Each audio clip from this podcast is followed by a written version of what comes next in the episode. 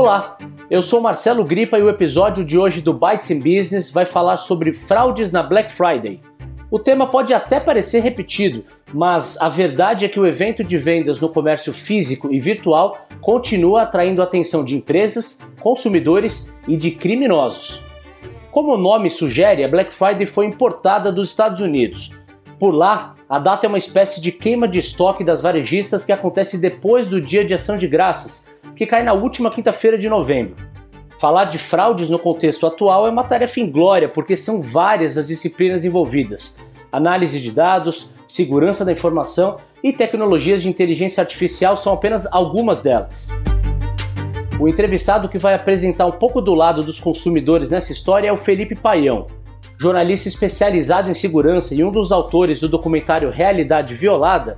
O Paião contou pra gente como a sua experiência pessoal influenciou os conteúdos que ele hoje produz sobre tecnologia. Eu sempre fui muito próximo, por exemplo, de militares, né? É, eu estudei em colégio militar a minha vida inteira.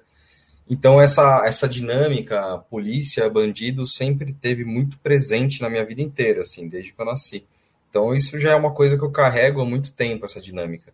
E quando eu entrei em veículo de tecnologia, eu comecei a, eu comecei a conhecer o pessoal do Partido Pirata, eu comecei a cobrir matérias que falavam sobre as células anônimas no Brasil.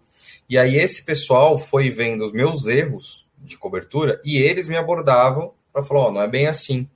E eu, em vez de rechaçar e falar, não, eu sou jornalista, o detentor do conhecimento, e não, eu falei, ah, então me ensina.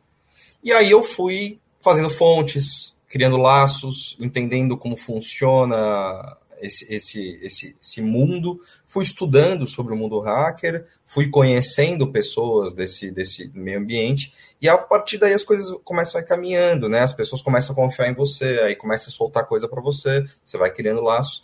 E eu fui, cara, eu, é engraçado isso, essa dinâmica polícia-bandido, essa, essa dinâmica existe na tecnologia também.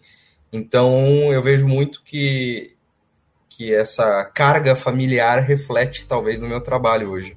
Dentre os crimes mais frequentes envolvendo contas bancárias está a clonagem ou a troca do cartão. Em uma pesquisa da Febraban, em junho desse ano, essa modalidade de golpe é citada por 64% dos entrevistados que dizem terem sido vítimas de fraudes. E por incrível que pareça, o jornalista de segurança explica que essa visão de polícia e bandido é diferente para os fraudadores. Para eles, a única vítima de suas ações são os bancos e as instituições financeiras. O cybercrime ele não enxerga a vítima. O cybercrime ele acredita que não é um golpe sem vítima, que é um golpe limpo que ele faz, né? Que a única vítima seria o banco. Então, para isso, o cybercriminoso se vê talvez como um Robin Hood, até. Ah, estou tirando dinheiro do banco, porque o banco já ganha o dinheiro nas taxas de, de seguro e não sei o quê, então tudo bem. E isso é uma maior mentira, porque a gente sabe que na maioria dos casos de cybercrime de pessoas físicas que sofrem com algum golpe, elas às vezes não recuperam dinheiro, sem contar os danos emocionais que isso causa. Por exemplo, no, no primeiro documentário a gente abordou o caso da dona Marieta, que era uma senhora, uma idosa, que ela tinha juntado a vida inteira dela uma poupança. Se eu não me, eu não me engano, eu não me lembro certo o valor, mas acho que era em torno de 8, 7 mil reais. Ou seja, uma senhora a vida inteira conseguiu juntar esses 8 mil reais para ser a reserva do remédio, para ser a reserva do hospital se precisar de alguma coisa. Ser... E isso foi raspado, completamente raspado, ela conseguiu 4 mil reais de volta pelo banco, porque ela brigou muito na justiça, mas ela ainda ficou com prejuízo. Ou seja, essa senhora levou a vida inteira para conseguir isso. Ela perdeu em questão de um dia isso. E assim, ela ficou completamente desguarnecida, porque qual controle a empresa teve para não deixar isso acontecer? Será que o controle está eficiente? Até aqui, o assunto pode ficar um pouco abstrato para quem teve mais oportunidades ou um letramento digital maior. Por isso, nós pedimos a autorização do Paião e do time do Tecmundo para usar um trecho da série documental que eles produziram, chamada Realidade Violada. A narração a seguir é da dona Marieta, que recebeu um telefonema dizendo que seu cartão havia sido clonado e que alguém do banco iria retirar o cartão para ela. O chamado golpe do motoboy. O meu telefone tocou, estava lá embaixo. Aí minha filha chamou que tinha uma pessoa querendo falar comigo. Aí eu vim, era um senhor, falou que era da Caixa, segurador Caixa. Aí eu conversei com ele bastante, ele falou que, que fez mil, real de compra e tentou tirar mais 800 mil de dinheiro. Aí eu falei para ele que eu tenho duas semanas que não saio de casa, que, eu tô doente, como é que fez compra eu fiz compra? Não foi eu que fiz compra. Daí ele falou, tem 10 minutos você fez a compra. Eu falei, não foi eu, que eu estou aqui em casa e não tenho saído de casa. Aí ele falou para dar endereço, dar, conversou para marcar tudo que está acontecendo lá, né? Aí, ao mesmo tempo, ele já saiu, já passou o telefone da caixa, que era mandar eu falar com a moça da caixa que eu estava levando, que era o meu cartão estava branqueado, estava, como é que fala? Clonado. Clonado. Daí ela falou, então eu mando, mando o boy tirar o cartão, que tem que levar para fazer investigação. Aí você escreve uma carta, põe, e põe teu endereço, e põe, a põe, põe no envelope, manda os cartões dentro e manda para mim. Que eu mando o motoboy chegar aí. Mas você não sai do telefone durante o motoboy chegar, deixa ligar direto. Aí foi o que a gente fez, né? Aí durante ele não chegou, eu nos desliguei o telefone. Aí quando ele chegou, ele falou, Dona Marieta, cheguei. Aí falou a senha. Aí eu fui, peguei o cartão, já estava tudo no envelopinho, fui lá, entreguei para ele e fui embora. A conta que levar 13.800 reais. Em nome de Jesus eu vou ter em mão que eu quero provar para o banco que eu sou, não sei ler, mas se não tem eles por mim, mas tem Deus por mim, Deus vai me dar força e eles vão devolver. Se está falando 11 mil, eu tenho certeza que eles vão devolver tudo. Fato é que o caso da dona Marieta Pereira, que você escutou há pouco, é só um no meio de tantos outros crimes virtuais.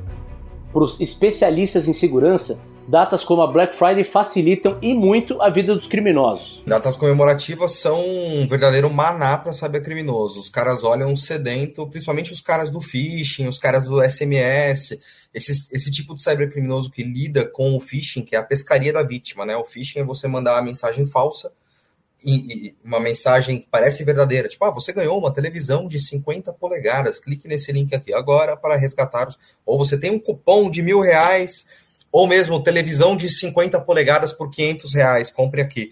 Cara, assim, é uma ofer ofertas extremamente tentadoras, é, essas mensagens que fazem você agir no momento que você lê, de, de, impulsividade, de compra, algo imperdível que você vai perder, eles aproveitam essas datas comemorativas exatamente para isso. Dia dos namorados, os caras fazem golpe com desconto de restaurante, desconto de hotel, desconto de, desconto de passeio, desconto de, de perfume. Black Friday, agora, a Black Friday é uma das datas que talvez mais geram golpes de phishing em e-mail, SMS. Às vezes até WhatsApp já estão mandando, que é o golpe do cupom, golpe de desconto, golpe de, de, de produtos e, e, bens de consumo muito baratos, né? Gente, a Black Friday, você encontra alguns negócios bons, você até encontra, mas você não vai encontrar um produto que normalmente está de dois mil reais por 500 reais assim, coisas muito absurdas, você não vai encontrar. E caso você, pô, mas isso aqui me parece muito verdade. Né? Esse golpe que está chegando nessa data comemorativa tem tudo a ver. Essa mensagem, essa promoção tem tudo a ver. Isso aqui, eu vou comprar isso aqui. Eu sugiro sempre que, caso você fique com essa dúvida, isso aqui é verdade ou não, você busque os canais oficiais da loja na, na internet Todas as redes sociais de lojas têm o verificado, você busca pelo verificado. Se você, mesmo assim, não encontrar, você busca o telefone da loja, você busca e você seja proativo e você faça essa busca de maneira proativa. Em último caso, é a loja Zezinho Games, que ninguém conhece, que está com uma oferta boa. Procura reclama, reclame aqui, procura relatos em redes sociais antes de fazer qualquer compra checa com os amigos. Com certeza, se você não sabe, talvez algum amigo seu saiba, algum parente seu. Então, assim, é, em data comemorativa é muito importante não fazer compra na impulsividade. Bom, até aqui nós falamos bastante sobre o lado do consumidor e até um pouco sobre a imagem que os criminosos fazem deles mesmos. Mas tem mais um lado nessa história. O que pensar das empresas e de como a tecnologia pode ser usada a serviço da segurança das informações, hein? Com a palavra, o Noilson Araújo, do time de segurança defensiva da Nelway e com mais de 20 anos de experiência na área. Nesse momento, é, a palavra-chave é, no termos de seguranças, né, é engenharia social. É nesse momento onde esse verbete, esse jargão aí bem utilizado em segurança da informação é bem uh, observável. Uh, é nesse momento que o, o, as, é, as pessoas fraudulentas, mal intencionadas, né, aproveitam de datas, né, seja Black Friday ou a, a, proximidade do final do ano, e aí elas usam do artifício de criar conteúdos falsos a, a fim de lesar pessoas. E aí, nesses momentos, né, que são datas exclusivas, é, outras datas também que são inerentes a outros negócios, né, então às vezes não afeta mais, mas nesse caso a parte de comércio e mercado digital, né, ela é bem afetada. O Noilson acredita que uma questão essencial na proteção das empresas é inverter a concepção de que o usuário é o elo mais frágil. A gente, a gente não usa esse, esse paradoxo, o paradigma de o usuário mais fraco, pelo contrário, a gente inverte essa pirâmide, então o usuário está ela tá lá em cima, né, como o ponto principal de segurança e temos exemplos, né, é, nós fazemos testes de segurança externos no qual é, a gente consegue mensurar algumas coisas que estão ligadas ao nosso nosso trabalho de conscientização interna, né? Então podemos dar exemplo de testes de segurança externa que foram realizados no qual eles passaram por toda a nossa parte tecnológica e foi reportado por um usuário que também não era exclusivamente da área de tecnologia, né? Então, como ele estava, é, ficou claro para ele qual é o papel dele como ator de segurança, né? e aí nós disponibilizamos tanto os treinamentos e as ferramentas para isso. A gente conseguiu, por exemplo, identificar um, um teste externo, né, de segurança através de um colaborador. Então, a gente preza que o colaborador, na verdade, é o elo mais forte. Se os times de segurança contam com a ajuda dos colaboradores para evitarem fraudes e a exposição de dados sensíveis, a tecnologia também avança para acompanhar os criminosos, como comenta a cientista de dados da NEL e Juliana Rossoume. Eu acho que ali na parte de comércio digital, né, vendas, e-commerce, a gente consegue coibir as fraudes dos dois lados, né? Então, a parte fraudulenta ela pode estar tanto na parte do cliente quanto na parte do, do comércio, né, da, da loja em si. E então a gente ali dentro da loja a gente pode ter situações de sites maliciosos, né? Pode ter situações de phishing. Então Black Friday acho que é muito comum ali a questão de phishing, né? É, dentro ali então da, da, área de segurança a gente consegue implementar algumas algumas é, tecnologias de machine learning para isso, né? Então é, identificação de padrões, é, é, muito a parte principal, eu acho, é na identificação de padrões, né, que atua ali a parte de machine learning. Então, detectar fraude é bem mais tranquilo você usando uma máquina do que manualmente, né? Então, a fraude normalmente ela tem ali um, um padrão, né? Então, os fraudadores costumam utilizar um padrão e o machine learning consegue identificar, os algoritmos de machine learning conseguem identificar esses padrões com uma facilidade maior, né? E então o, você aplica essas técnicas, identifica ali dentro de algumas transações, algumas até em tempo real, né? Machine learning também é, facilita essa, essa parte sem tempo real, a gente não precisa realmente de uma pessoa ali para fazer isso. Ele também tem uma vantagem sobre algoritmos ali de regras, né? Então ele consegue se adaptar ali, caso ele seja treinado é, constantemente. Você tem umas questões de, de facilidade também de implementação. E então a gente tem essas vantagens, né? Eu estava comentando que a gente tem do lado ali do, do cliente, né? Da, desculpa, do site, né? Com, com esse tipo de. do site barra loja, com esse tipo de, de fraude. Do lado do cliente também costumam ter algumas fraudes, né? Por exemplo, ele fazer a compra e depois declarar que não foi ele que fez. E a gente também, nessas situações, tem um padrão, né? Normalmente, é, não, não, vou, não vou citar aqui um exemplo, mas norm, normalmente as pessoas costumam repetir isso daí, né? E daí a gente costuma pegar também essa pessoa que, que vai repetindo isso, né? Essa, esse tipo de prática. E como a tecnologia e a análise de dados entram nisso tudo? A Juliana comenta que há um aspecto bastante importante de machine learning para tentar detectar os padrões de fraudes. Ali a parte de dados, acho que é a parte essencial né, do, de machine learning. Então, você conseguir coletar esses dados, esses dados terem qualidade, é uma parte muito importante. E então, é, você monitorar o site, monitorar também o comportamento dos clientes é bem importante. E você consegue daí depois repassar esses dados justamente para eles serem é, usados como subsídio para encontrar os padrões ali, né, com os algoritmos. Então, alguns casos, né, por exemplo, de fraudes, a gente tem uma, uma baixa contagem ali, né, de fraudes. Então, quando você tem que coletar esses dados para um período, período maior, é, lá no, no começo, caso você não tenha isso, até é, uma pessoa mesmo vai identificar, né, uma, alguém que investigue essa fraude, ela vai identificar, colocar um label, né, que realmente foi uma fraude, e isso vai virar como, vai alimentar depois um, um algoritmo ali de machine learning, né, e daí ele vai conseguir fazer aquela, aquele papel do, da, da pessoa, né, que, que encontrou essa fraude de uma forma muito mais rápida. O que é, a gente tem vários sistemas né, de detecção de fraude que são baseados em machine learning. Acho que, inclusive, encontrei recente uma, um, um artigo ali que é da Microsoft, né, do sistema de detecção de fraudes, da Microsoft, que utiliza isso.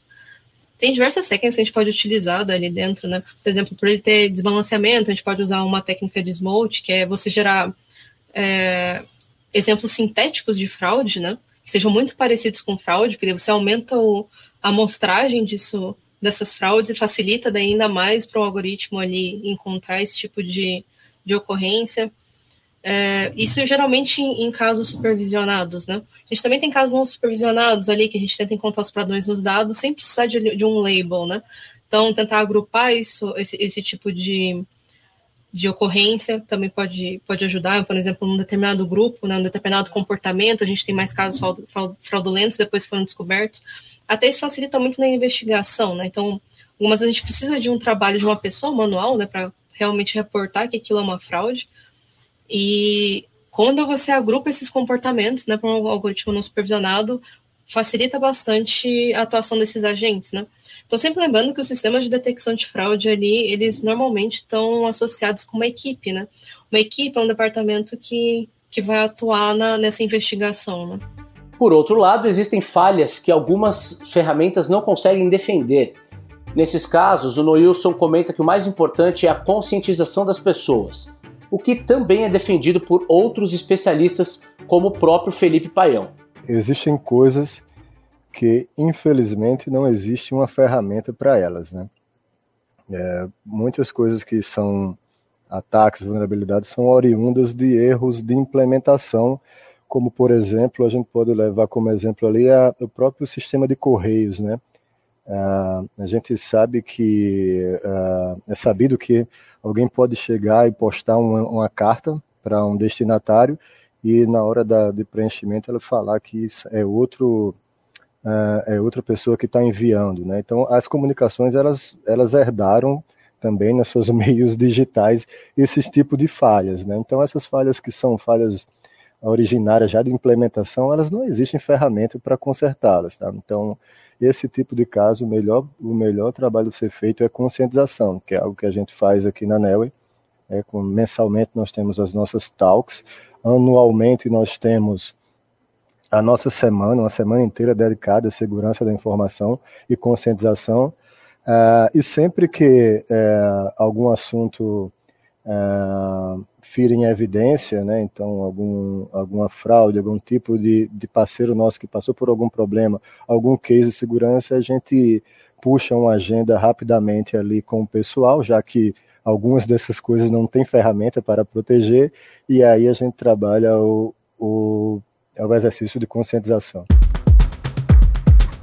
Pois é, coibir as fraudes na Black Friday e ao longo do resto do ano é sim uma tarefa constante e pouco celebrada, mas tem um impacto gigante.